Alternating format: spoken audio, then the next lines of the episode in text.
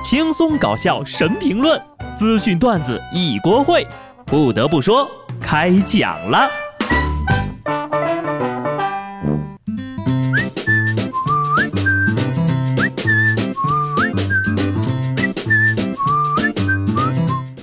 Hello，听众朋友们，大家好，这里是有趣的。不得不说，我是机智的小布。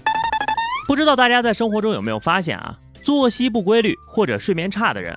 时间一长呀，就可能会出现记忆力衰退、注意力不集中等现象。另外呢，熬夜对人的情绪的影响也是相当的明显。有些人一熬夜呀，第二天起来呢，还是被迫的那种，就会出现起床气，表现为烦躁、易怒、爱发无名火等等。我就把这个发现呢跟不嫂说了，让她不要熬夜了，她就表示反对，一派胡言。谁说长期熬夜脾气差的呀？老娘的脾气不就很好吗？朋友们，放下手机，别再熬夜了。你每天拿着手机，你知道你的脖子有多辛苦吗？没吓唬你们啊！就这几天，一名九岁的小男孩经常感到脖子酸胀、手指发麻。经过检查呢，他的颈椎生理曲度消失，已经变成直线了。原来呀，这男孩呢喜欢低着头玩手机。医生就说了，低头看手机的时候，颈椎所承受的重量是垂直时的三倍。如果姿势不当啊，重量可达到二十七公斤。在这儿呢，我就有话说了啊。你说，既然低头玩手机对脖子不好，那趴着写了这么多年的作业算不算数啊？怪不得古人都喜欢摇头晃脑的看书呢。所以呢，以后玩手机，我还是躺着玩吧。不过呢，随着低头族的日益增多，社会的关爱也随之到来。在西安街头呢，就出现了低头族专用的百米通道，宽一米。有的人认为啊，这很新颖；也有的人认为，这些精神上的盲人需要的是一棒子打醒，而不是什么特殊关爱。我倒是真的经常看到有些人过马路的时候低着头玩手机，还是车流量特别大的那种。你是真的觉得自己是主角光环带着的人是吧？这个低头族通道啊，不是有必要，是有毛病啊！出发点呢应该是好的，既然打不醒呢，就只能关爱一下了。但是你们要答应我，请在专用道路上多立点电线杆好吗？其实这样也好啊，玩手机的人走一条道，让他们在人群中颇为显眼，扫扫他们的脸。就怕这条路啊不够宽，装不下那么多玩手机的人。现在的人呢，本来沉浸在网络的时间就已经相当长了，科技呢也确实改变了我们的生活，我们也因为过度的依赖科技而忘记了应该踏踏实实把脚下的路走好。人间不值得呀！每当幼儿园放学的时候，家长们都会去接自己家的孩子，可是呢，在贵阳的一家幼儿园里，竟然发生了家长接错孩子的事情，段子又成真了。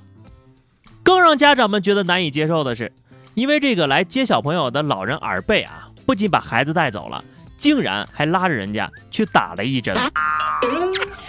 咦，这两个小朋友长得差不多，不过这个长得好看一点，那我就把这个接回家吧。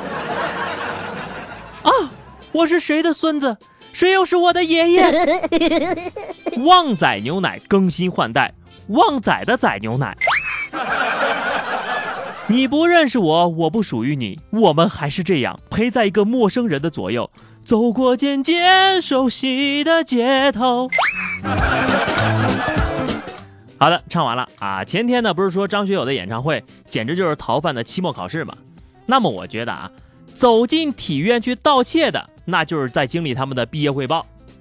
近日，一小偷呢进入哈尔滨体育学院行窃，被学生们当场擒获。警察到达现场之后呀，这小偷直接投入警察叔叔的怀抱。警察叔叔说：“没精力扶你，我们还得拦住他们呢。”此次参与擒获的还有武术系的学生。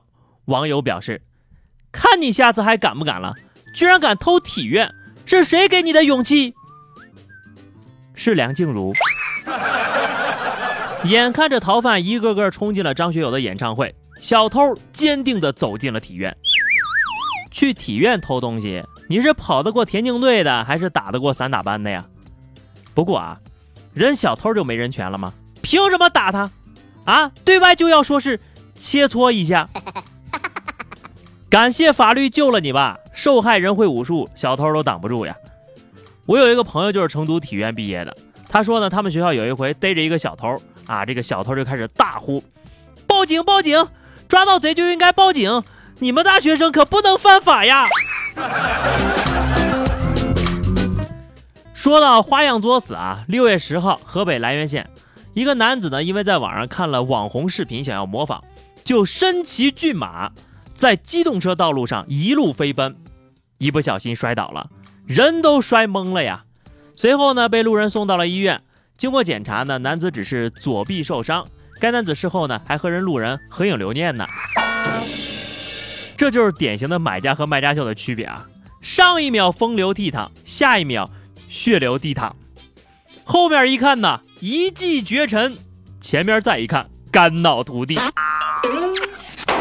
很好的诠释了“抛该”。他昏倒之后呢，他的马呢就站在那儿静静的看着他，看上去是非常无辜的样子。警官，你看，我直行正常奔跑，不知怎么的他就摔我跟前了，手里还拽着我的绳子不让我走，肯定是碰瓷儿的。兄弟呀，如愿以偿的红了吧？别人是红尘，你是作；别人是潇潇，你是傻傻；别人是风儿，你是沙雕啊！想红的人是绞尽脑汁求不得，有本事的人呢，说红就红了。说四川成都有一外卖大叔在电梯里呢和外国友人飙英文，还绅士的请对方先下电梯，引发了网友们的点赞。大叔说。他学历不高，但是爱好英语，经常主动和外国人交流。说这样呢，可以练习口语，也可以让外国朋友感到异国他乡的温暖。现在送外卖的门槛都这么高了啊！外卖小哥果然是无所不能的呀！你说你要是不会画小脑斧，不会弹钢琴，不会背唐诗宋词，不会打游戏，不会唱歌，不会切菜，不会修车，你好意思说自己是送外卖的吗？最后呢，再说一个高考的事儿啊，就今年这个全国高考一卷的理综公布答案之后呀，单选题第八题的标准答案是 A，引发了老师学生的质疑。随后多省发出公告，第八题本身没有问题，但不同的考生从不同的科学角度对试题的选项会有不同的理解。经过研究决定，对该题单选 A 或单选 B 的同学均给六分。生活就是这样。明明选 A 选 B 都是对的，你却决定不会就蒙 C，都选 C。那有学霸同学选了 A、B 怎么办呢？说了是单选题，多选零分。希望呀，下次出题老师的能够走点心哈，你干脆四个答案都是对的，反正这考卷也有白送的题，是不是？什么叫不同的群体从不同的角度就有不同的理解呢？你这题目不严谨，出错了就老老实实的承认不行吗？你说要从文科生的角度，我还觉得四个答案都不对呢，我就空着给分不？好的，最后是话题时间哈。上期节目我们聊的是你期末考试之后都做过什么疯狂的事情哈。听友花底相看无一语说哈，我高考考完的那天呢，同学聚会吃了很多东西，喝了很多酒，结果回家的时候全部都吐了，忧伤。是不是觉得太浪费了？听友关不掉的幺幺零说哈，这个穷人家的孩子期末考试之后呀，一般都在准备着打假期工，没有时间疯狂呀。